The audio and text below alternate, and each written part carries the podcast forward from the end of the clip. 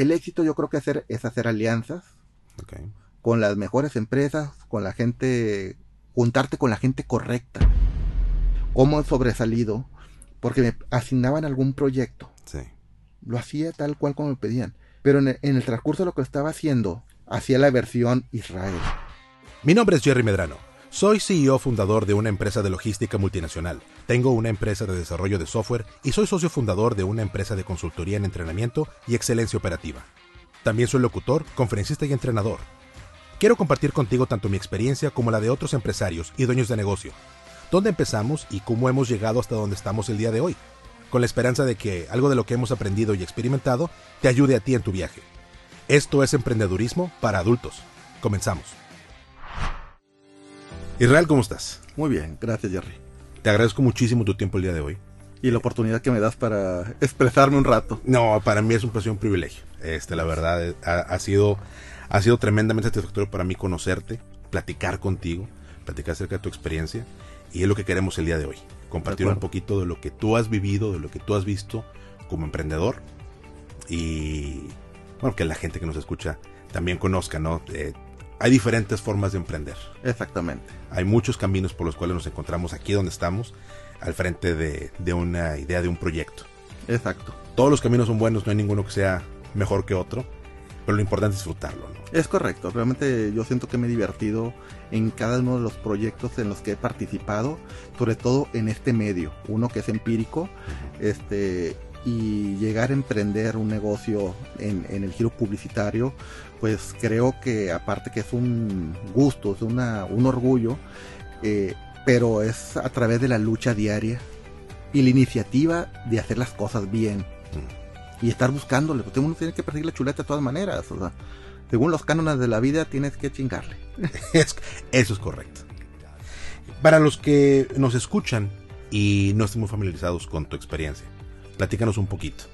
Bueno, eh, pues soy Israel Salas, eh, tengo un negocio que se llama Interfase de Comunicación Integral, en el cual tiene 25 años de estar establecido y nos encargamos de hacer producciones audiovisuales, servicios publicitarios, eh, videos corporativos, institucionales, fotografía. de mi experiencia personal o particular, pues ya tengo en agosto de este 2019, cumplo 31 años de estar trabajando en el ramo de la publicidad. ¿Cómo empecé ahí? Pues siempre he dicho que chanfle. No sé cómo llegué, pero creo que fue la mejor oportunidad que me dio la vida de empezar en un área divertida, que he disfrutado. He conocido muchos amigos que estamos en el medio eh, y estamos sobreviviendo. Eh, a pesar de la adversidad, de la innovación que ha salido de las tecnologías, a como empecé hace 31 años como coordinador de proyectos, manejando publicidad de una cadena, pues no sé si se dicen marcas o no, pero de supermercados. O sea, de una cadena grande de, lagunera. Vamos a ponerle, queda allá. La S grandota. La S grandota. Muy bien. Y estando ahí sin tener un oficio, una profesión, llegué como una esponjita y a ver qué es lo que hacían mis compañeros, porque llegué, este es tu lugar, Digo, claro, llegué por chanfle también, o sea, porque me dio la oportunidad porque no había estudiado la prepa, pero no porque sea burro. Ok. La cuestión es que yo tenía otra eh, inquietud, o sea, tenía otras iniciativas. en particular, aunque salí con buenas calificaciones de la secundaria, no me gusta la lectura. Soy muy analista, soy muy visual. Okay. Eh, me, si agarraba un libro y no tenía dibujos, no me llamaba la atención. Tenía que tener algo que me atrajera para poderlo entender.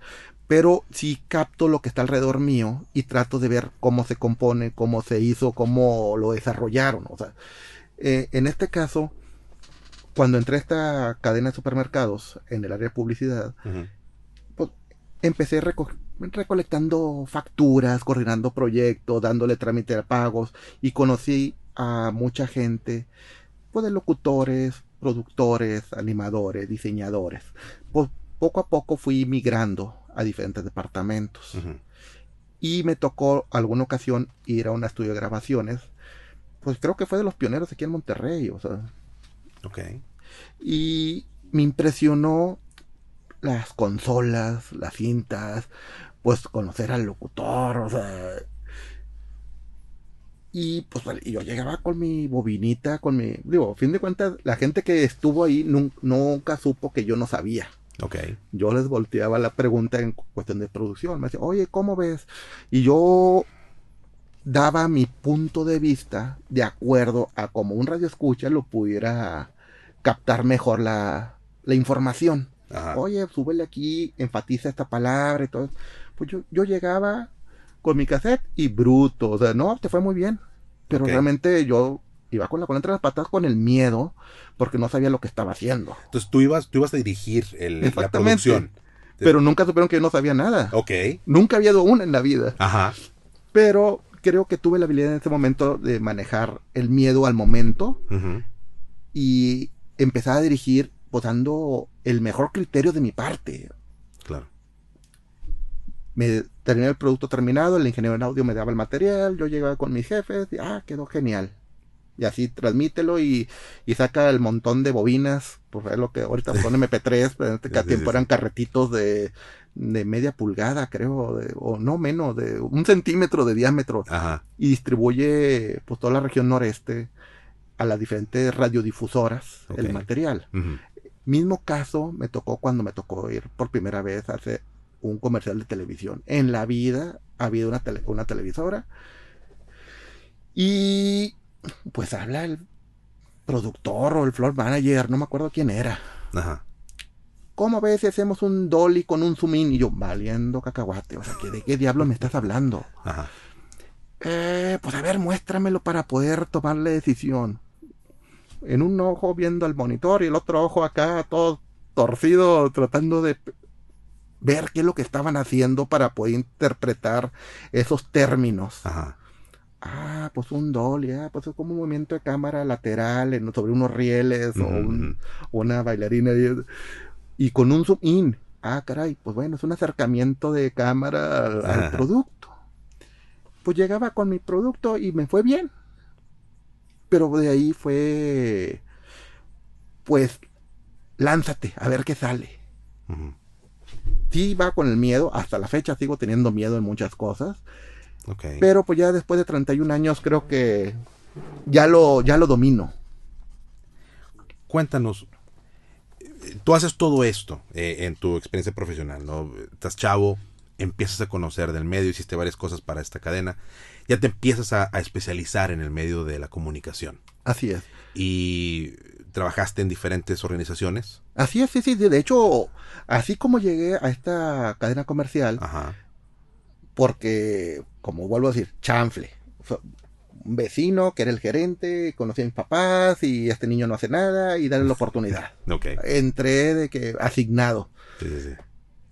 Al año, año y medio que duré en esta empresa, pues me llovieron otras oportunidades, sin buscarlas, sin tocar puertas o llenar solicitudes. Eh, pues yo creo que ya era el tiempo de emigrar. Eh, pues ese tiempo, pues yo creo que tenía 18, 19 años. Eh, bueno, pues ocupaba un poquito más de ingresos. Claro. Todavía viví en casa y papás y todo eso.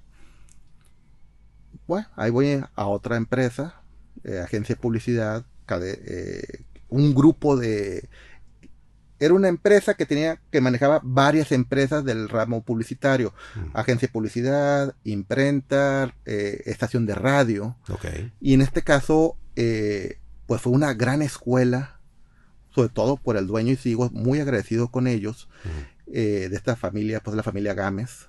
me dio una gran oportunidad y manejé de, tráfico, contratación de medios, diseño gráfico, continuidad ejecutivo de cuenta, pues manejé de todo un poco. Claro. Entonces, en ese tiempo de realizando una campaña publicitaria, yo pues haciéndole al diseñador, pues ganamos el concurso de una cuenta de telefonía celular que apenas estaba entrando al noreste de la República, solamente existía en México y en Tijuana. Okay. La primer, la tercera ciudad que se iba a incursionar la marca de celulares que es de la compañía Azul y la del Globito, pues órale, que el diseño propuesta que hice en cartón de huevo dibujado bien rudimentario, pues ganó la campaña. Y no, y le dieron la cuenta a esta agencia. Claro. En este caso, pues fuimos manejando de todo un poco. O sea, eh, manejaba los anuncios de radio, anuncios de tele, anuncios de prensa, eh, contratación de medios de la región noreste. Tal, año siguiente se venció el contrato, lo ganó otra agencia, pero al momento que yo estaba empapado de la marca, me asignaron a trabajar en la nueva agencia. Ok. Ahí estuve pues otros tres años manejando la cuenta, hasta que por azares del destino la cuenta nuevamente tiene que renovar agencia y me dijeron, oye, ¿por qué no te independizas? Probablemente ya manejaste muchas cosas. En la segunda agencia de la compañía del Globito, sí. pues ya eran activaciones en estadios de Tigres, Rayados, Nauticopas, Ocacopas, carreras de ciclismo y traía la coordinación de, de desmontar las carpas, los inflables, las lonas, eh, manejar la premiación, manejar las edecanes y manejé de todo un poco. Ok. Y así fui migrando. O sea, digo, también tuve mis tropezones, ¿no? Todo es eh, fabuloso. O sea, realmente, pues yo no, al momento de que no tenía la experiencia, pues también tuve un buen tropezón de que varios directivos de la compañía del Globito se, se fueron a la de un, un caballito naranja.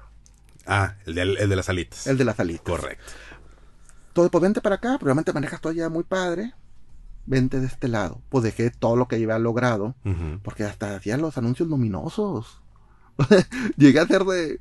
Todo lo que ocupaban, yo se los vendía. ¿Y cómo lo hacía? Pues era yo solo. Pero siempre me tenía, contrataba a los mejores proveedores para que pudiera yo garantizar el servicio y la entrega de lo que me estaban comprando. Ok. Entonces me fui a la compañía del caballito volador por razón del destino no pegó y quedé en el aire. Ok. ¿Y, ya estabas independiente. Ya estaba independiente. Ok. Pero bueno, fue un tropezón muy grande. Y luego me dio la oportunidad de regresar otra vez al globito. Ajá. Pero habían cambiado las políticas. Ok. Ya no eran los beneficios que tenía antes de, pues te pago a la semana. O no, ya eran 90 días. Y eran pedidos grandes. Pues, ¿De dónde sacó el capital? Claro. Y no, pues empecé a trabajar otra vez a proyectos pequeños eh, pues trabajando para imprenta, haciendo diseño gráfico. Eh, trabajé en pues una cadena de restaurantes aquí también, manejé estableciendo el manual de identidad porque no, no lo tenían. Y a 14 años que se le ahí, está implementado todavía porque he ido. Y he visto, ah, caray, pues eso yo lo hice. Yo puse esta tipografía, yo puse este diseño, puse este logo existe hasta la fecha. Dejé las bases de algo que no existía. Han entrado diferentes personas, la han seguido, pero sigue estando la esencia que yo implanté en su momento. Eh, poco a poco eh, empecé a... Ah, trabajé también en otra agencia de publicidad, también manejando eh, coordinación de proyectos y diseño y de todo un poco. Y ya sentía que nuevamente podía eh, navegar. O sea, probablemente el tiempo que tuvo el, bajón del tropezón del caballito, entré a trabajar en una agencia de publicidad también. Pero en mi rato libre seguía haciendo mis cosas, ¿no? Ok. Hasta que llegó el momento de que puedo seguir ya solo, ya no ocupo de depender de alguien o estar cumpliendo un horario. Ajá. Yo ya puedo hacer mis proyectos, atender diferentes clientes y a perseguir la chuleta. Claro. Pero ha sido difícil, no creas. Solamente muchas mortificaciones. Este, eh, puse mi oficina. Pues empecé una oficina que era el cuarto de mi hija. Era mi oficina. Ok. Pero yo creo que algo clave al momento de ser independiente. Sí. No porque trabajes en tu casa tienes que estar en pants o en guaraches. No, claro. Yo me levantaba como todos los días, 6 de la mañana, me aseaba, me cambiaba, me vestía como si fuera de salir a otro trabajo, a una empresa, pero me iba al cuarto enseguida de mi recámara. O sea, agarré esa costumbre, o sea, no de que, ay, pues voy a atender clientes, acabo no voy a venir, no va a venir nadie, voy a hacer diseño en mi casa y voy a estar en shorts, en guaraches. No, yo me vestía formal, como estoy vestido ahorita, o casual, con zapatos y todo, para irme al otro cuarto a hacer mis diseñitos llegó al punto de que empezaba a llegar clientes y ya me daba pena, pues yo vivía en un departamentito en el obispado, de que vieran de que es eh, pues una casa. Claro. Y era el cuarto de mi hija. Llegaba y guardaba el catre y lo metía al closet para que se vea que era una oficinita. Ajá. Salió la oportunidad de crecer y renté en el mismo departamento, en la, en la planta alta, se ocupó un vecino. Sí, sí. Renté esa área y compré mobiliario. Ok. Todos los cuartos con escritores y con sillas. Aunque era yo solo. ok. Y poco a poco se fue llenando los espacios. Claro. Entonces llegaba un cliente, no, hombre, andan comiendo los muchachos. Nada, pues era yo solito.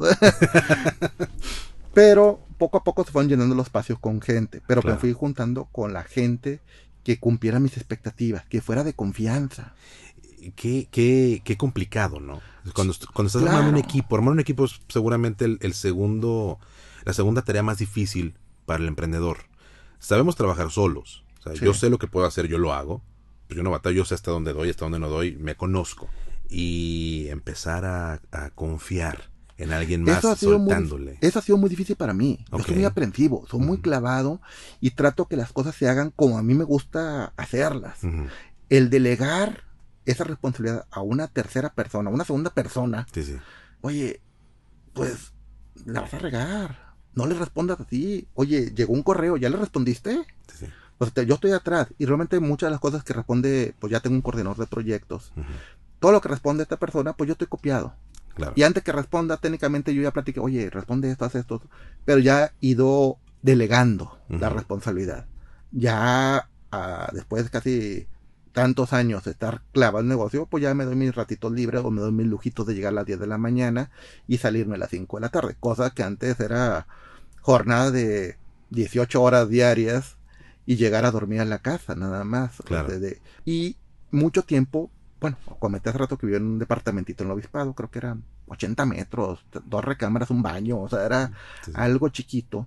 Pero todo ese tiempo fui invirtiendo en equipo. No todo lo que generaba era ganancia. Okay. Oye, una computadora, a lo mejor salió un software, salió una impresora, salió un, quemador de múltiples DVDs, o oye, una camarita, otra camarita, otra camarita, un micrófono, otro micrófono. Y así me fui haciendo equipo. Eh, pero siempre viviendo en el mismo departamentito. Ya mi esposa, oye, pues, ¿y ahora cuándo nosotros qué? Pero bueno, o sea, ya es otra historia, este, en la que pues ya compré mi casita, una casa decente ya tengo un negocio establecido. Ok. Pero ha sido muy duro, de lunes a domingo, días completos. Tuve que dejar un lado la vida social. Ahorita ya la disfruto. Claro. Ya soy muy social, tengo muchos eventos, muchas reuniones con amigos, pero creo que estoy tratando de recuperar todo, todo lo que no hice en su momento. Claro. Oye, me tengo que dormir temprano porque me levanto a las 3 de la mañana porque hay que ir a, a montar un evento. La carrera es a las 6 de la mañana y pues yo tenía que estar desde las 3, 4 de la mañana ya montando todo para que a las 6 ya se vea que está todo arreglado. Claro. Pero bueno, es muy gratificante.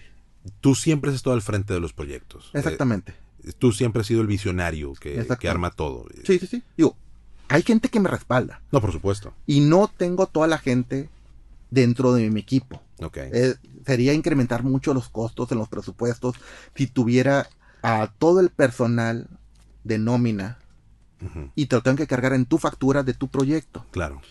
Eh, el éxito yo creo que hacer, es hacer alianzas con las mejores empresas, con la gente, juntarte con la gente correcta. Ok. Que puedas tú confiar plenamente que si tú estás haciendo una alianza en un proyecto tanto de fotografía, de radio, videos, que la parte que tú no tienes sea igual de responsable que tú. Fíjate, me, algo que es interesante para mí y seguramente para la gente que nos escucha. ¿Cómo confiar en estas alianzas? ¿Cómo hacer la alianza? ¿Cómo eh, elegir al socio comercial correcto? ¿no? ¿Cuáles son los... Eh, el detalle fino que va en saber seleccionar o seleccionar y equivocarse? Aprende uno después haciendo... y, me he equivocado, realmente no, no creas. Eh, pues he tenido que dar la cara por gente que me puede... que me ha fallado. Ok.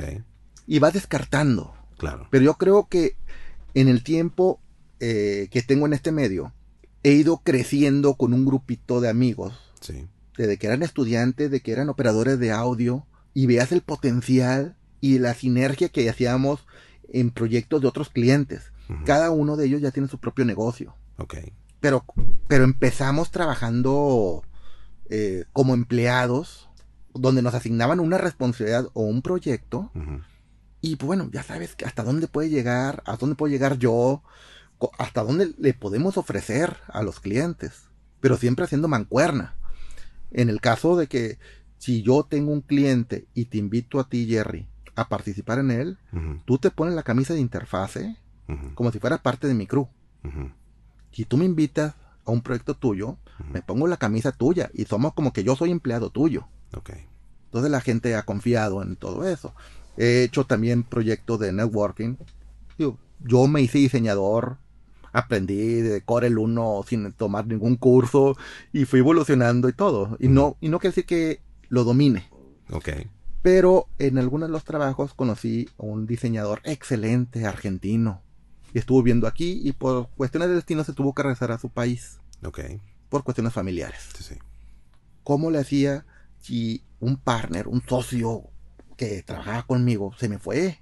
Me pedían clientes, diseños y todo. Oye, pues empezamos a trabajar en, como networking. Yo en Monterrey, mi cliente en Austin, el diseñador en Argentina. Y al fin de cuentas los proyectos se imprimían en China. pues sí.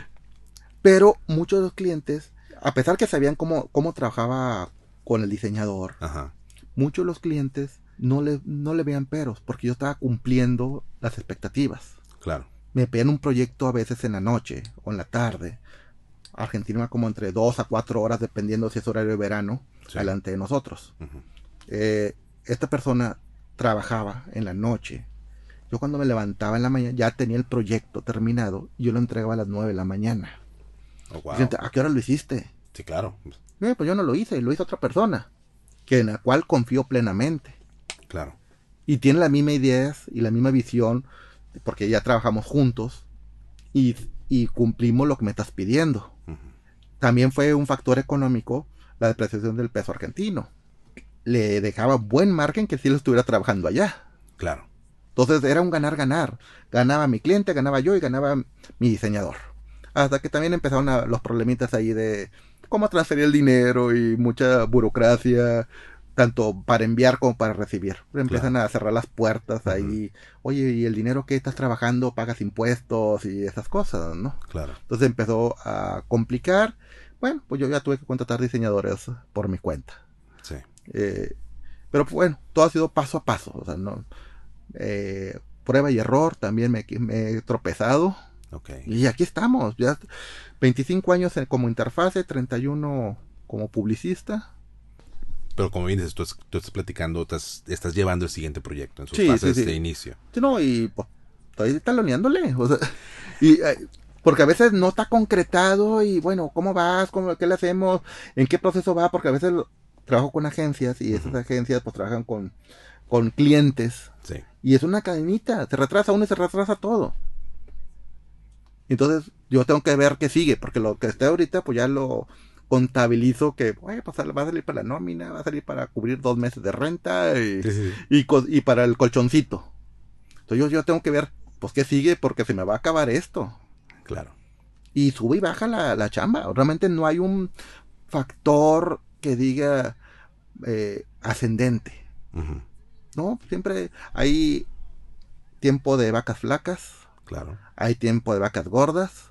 Y, y por cuando tengas vacas gordas, no quiere decir que el siguiente mes vas a seguir siendo gordas. O sea, es, sube, baja, no, no.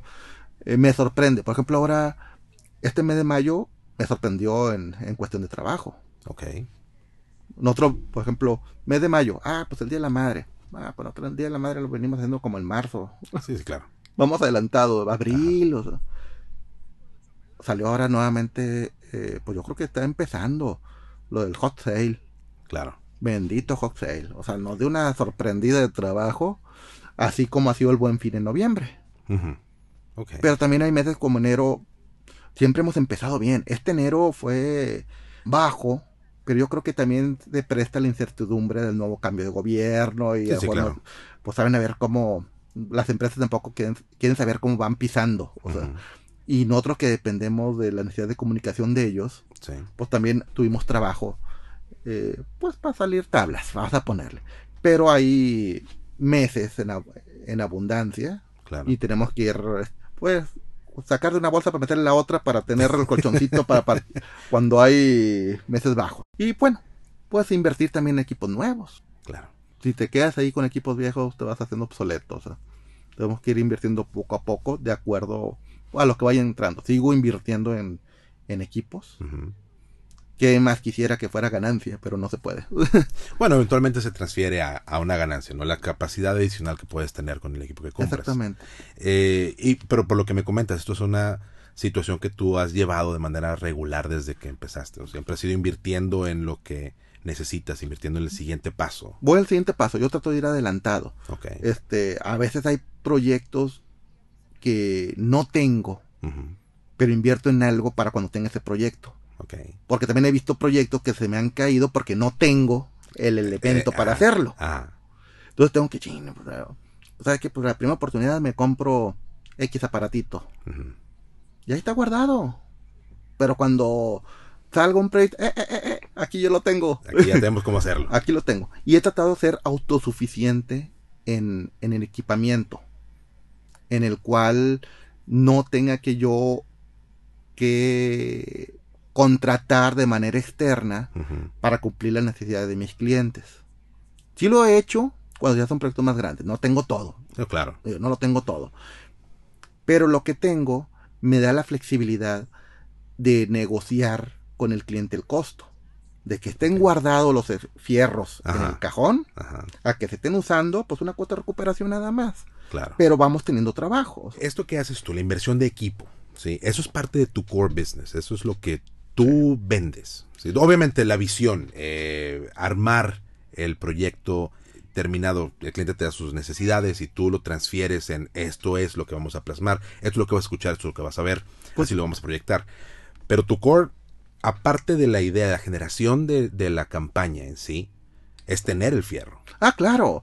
Pero como todo, cada campaña es un traje a la medida. Ajá. No tengo, porque me dice, oye, hazme esto. Ah, sí, aquí lo tengo en el cajón.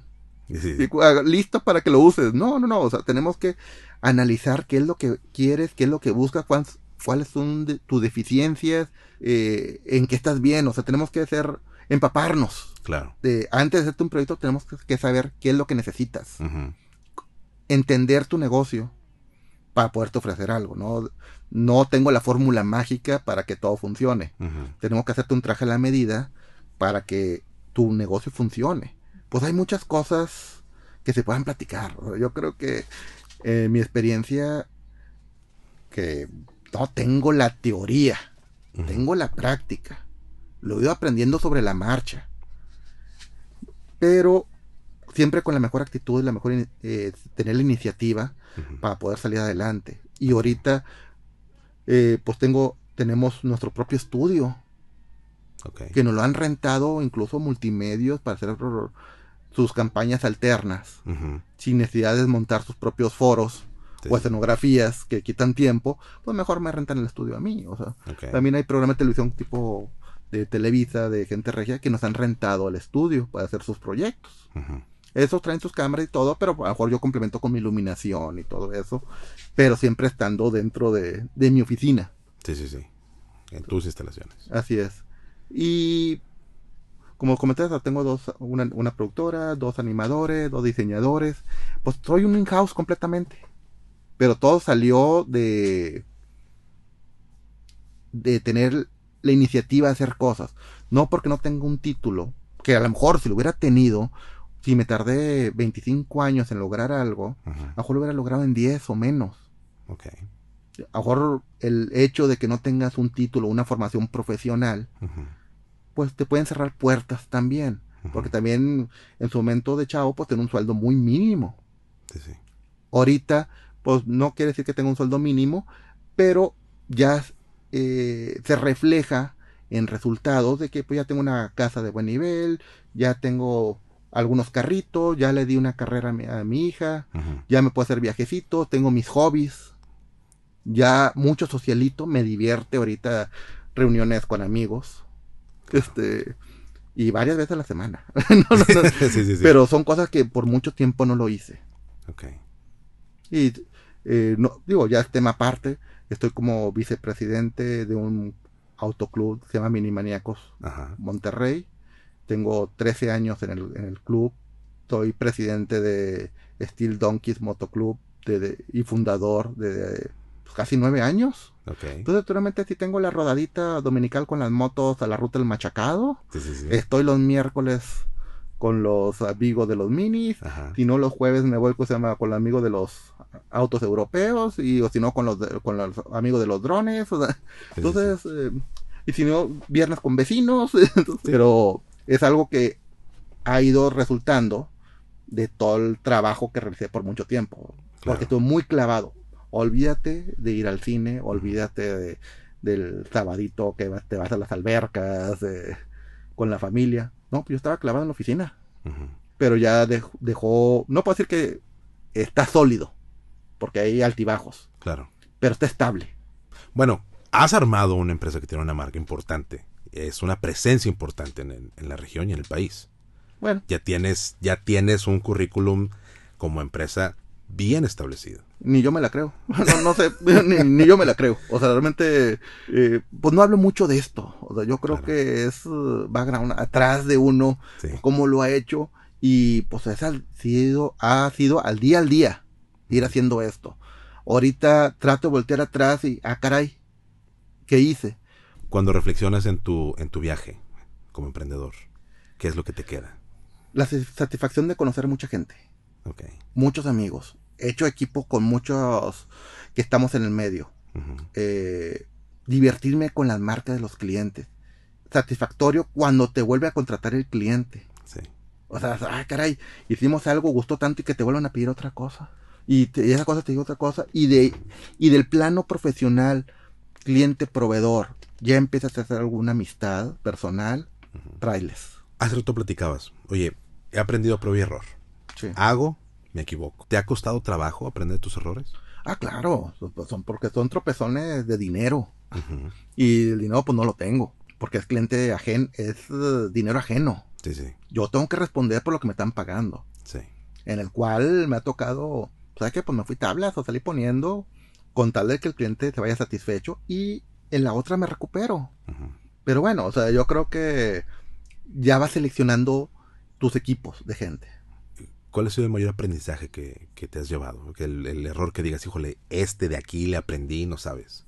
Para mí Pues yo- cambió la perspectiva. Bueno, yo creo que vamos a hablarlo coloquialmente, como lo pudiera conocer cualquier persona a nivel de cancha.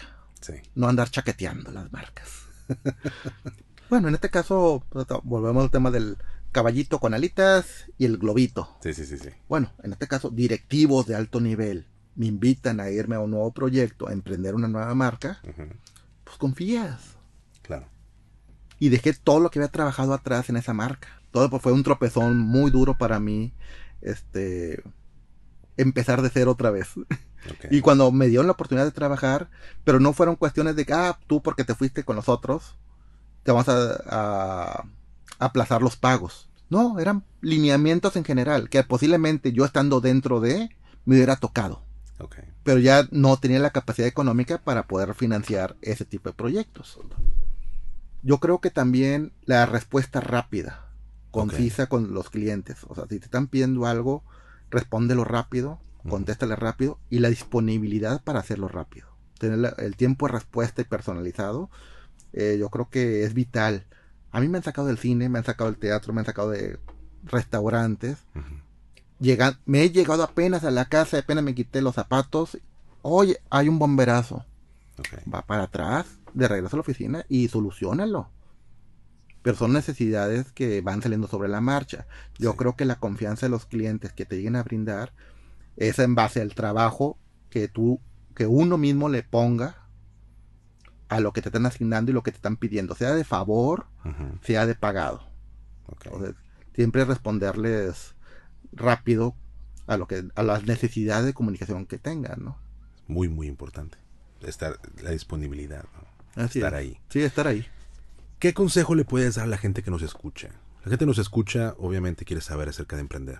Gente que está emprendiendo o que quiere, tiene la inquietud de poder emprender algo, ¿no? Sí, pues la inquietud siempre está. Yo creo que el miedo a hacerlo está latente. Pues es cuestión de lanzarse. Ok. Yo lo hice, digo, puedo poner un ejemplo en la, la tienda de, de la cadenas de supermercados Naranja, que fue mi primer trabajo profesional. Pues había un joven en el cual, pues no sé qué hacía en el área de diseño porque era contador. Ok. Nada más había una computadora ahí que generaba los gráficos para los precios, la descripción del producto, el SKU y esas cosas. Sí, sí. Pero era muy cerrado. En ese tiempo se manejaba el Telex para comunicarse con otras tiendas. Ok.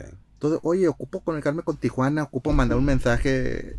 No, no, no, no. No agarres la computadora porque se descompone. Espérate, ¿qué chiste tiene? O sea, ocupo como. Entonces limitaba. Ajá. Salí de este trabajo, me empezó a ir bien.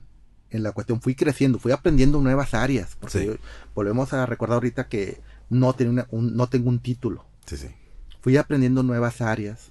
Y en alguna reunión, al año, año y medio que salí, oye, una reunión de amigos. A ver, ex, ex de ex de, de esta empresa. Sí, sí. Pues yo ya traía carro nuevo, estrenando.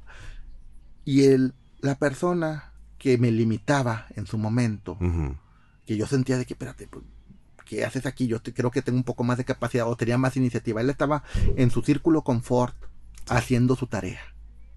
No hacía más, no hacía menos. Tenía lo que tenía que hacer. Y yo sí tenía ganas de hacer otras cosas. Ujú. Oh, yo llego con carro nuevo y él seguía con su bochito viejo. Pero pues estaba feliz. Claro. Y duró muchos años, ya no sé en dónde quedó. Pero yo fui evolucionando. Pero también yo creo que me ayudó el no pues, estar soltero, no tener un compromiso en forma. Entonces, pues me fue llevando. Y llegó el punto que me envolvió tanto el trabajo que pues, hasta dejé a mi familia a un lado. Claro. Digo, estando conmigo siempre, Sí, sí. pero no los atendía como debería hacerlo. Porque yo tenía un objetivo de que estuviera, que tuvieran un futuro, Sí. que estuvieran bien.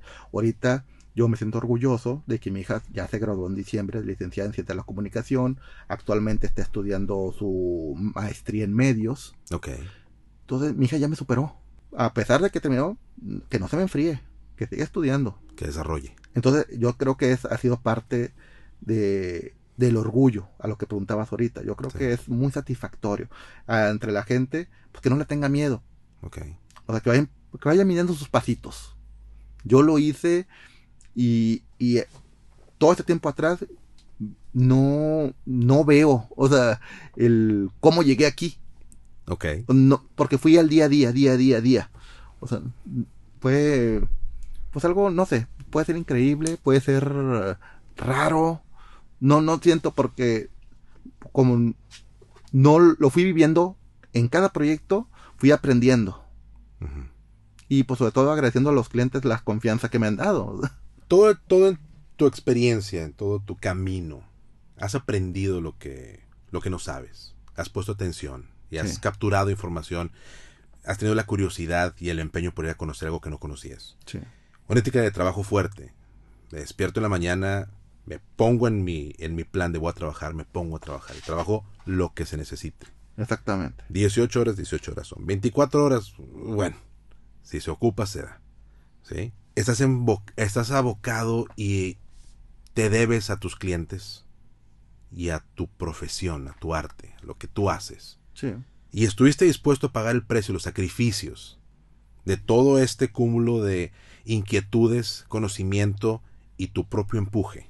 Sí, digo, te puedo contar dos, dos anécdotas así rápidas. Claro. Una, apenas estaba empezando y mi esposa me decía, pues yo dejé mi último trabajo y con mucha iniciativa de hacer cosas. Ok. Me caían proyectos pequeños. Digo, al final de cuentas todo suma. Sí, claro. Pues venía, hay que pagar la renta, hay que pagar X cosas. Oye, ¿por qué no te buscas un trabajo estable donde quincena a quincena te llegue tu, tu recibito? Ajá. Aguántame, aguántame, estoy masticando algo.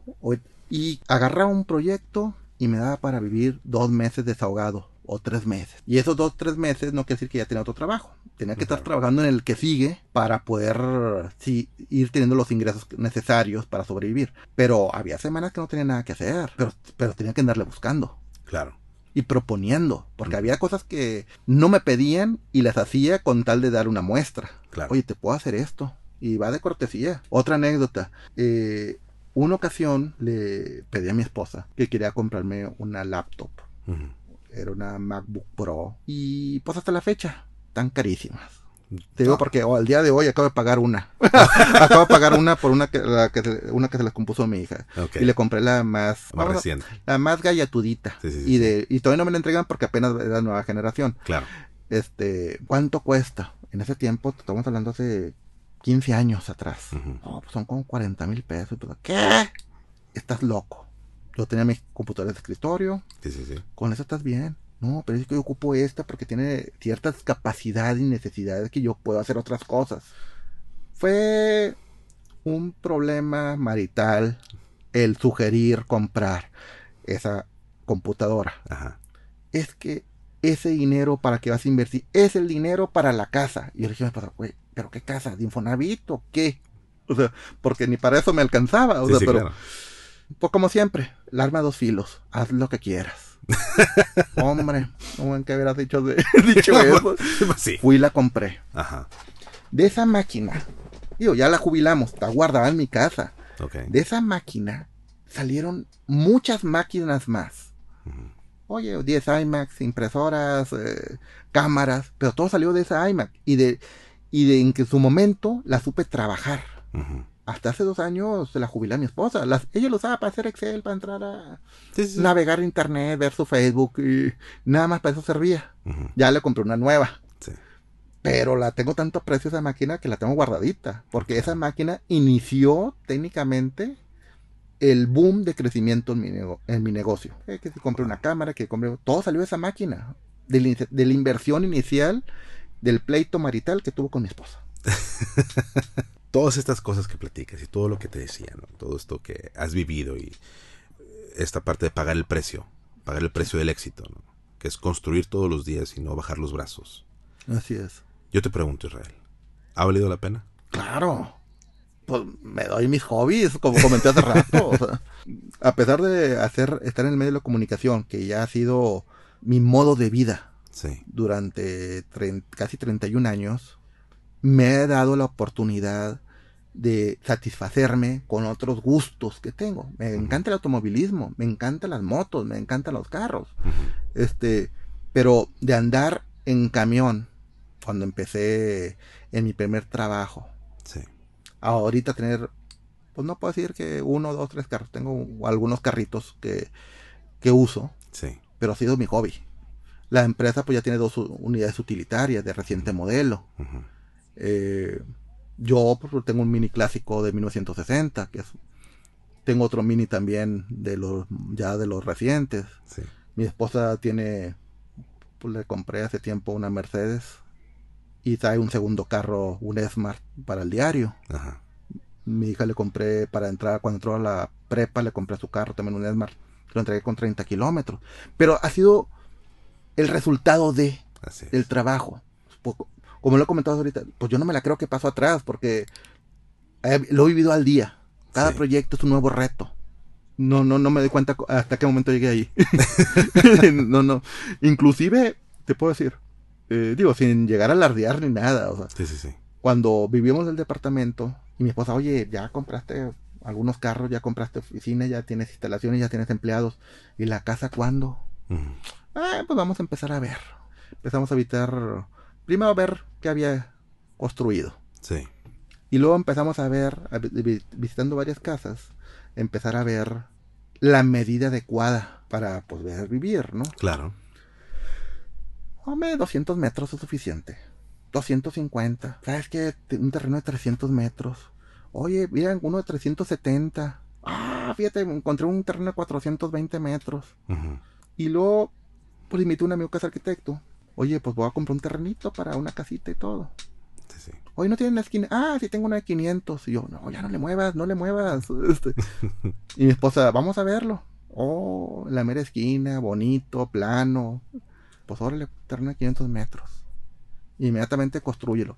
Y mi arquitecto, no, hombre, nos vamos en fases. Sí. No, pues yo soy muy caliente. En ocho meses la terminé. Pero sí, claro, el diseño se lo aventó mi esposa junto con el arquitecto. A mí dame cocheras amplias. Con eso. Pero bueno, pero ha sido resultado de la constancia, Así es. del trabajo diario.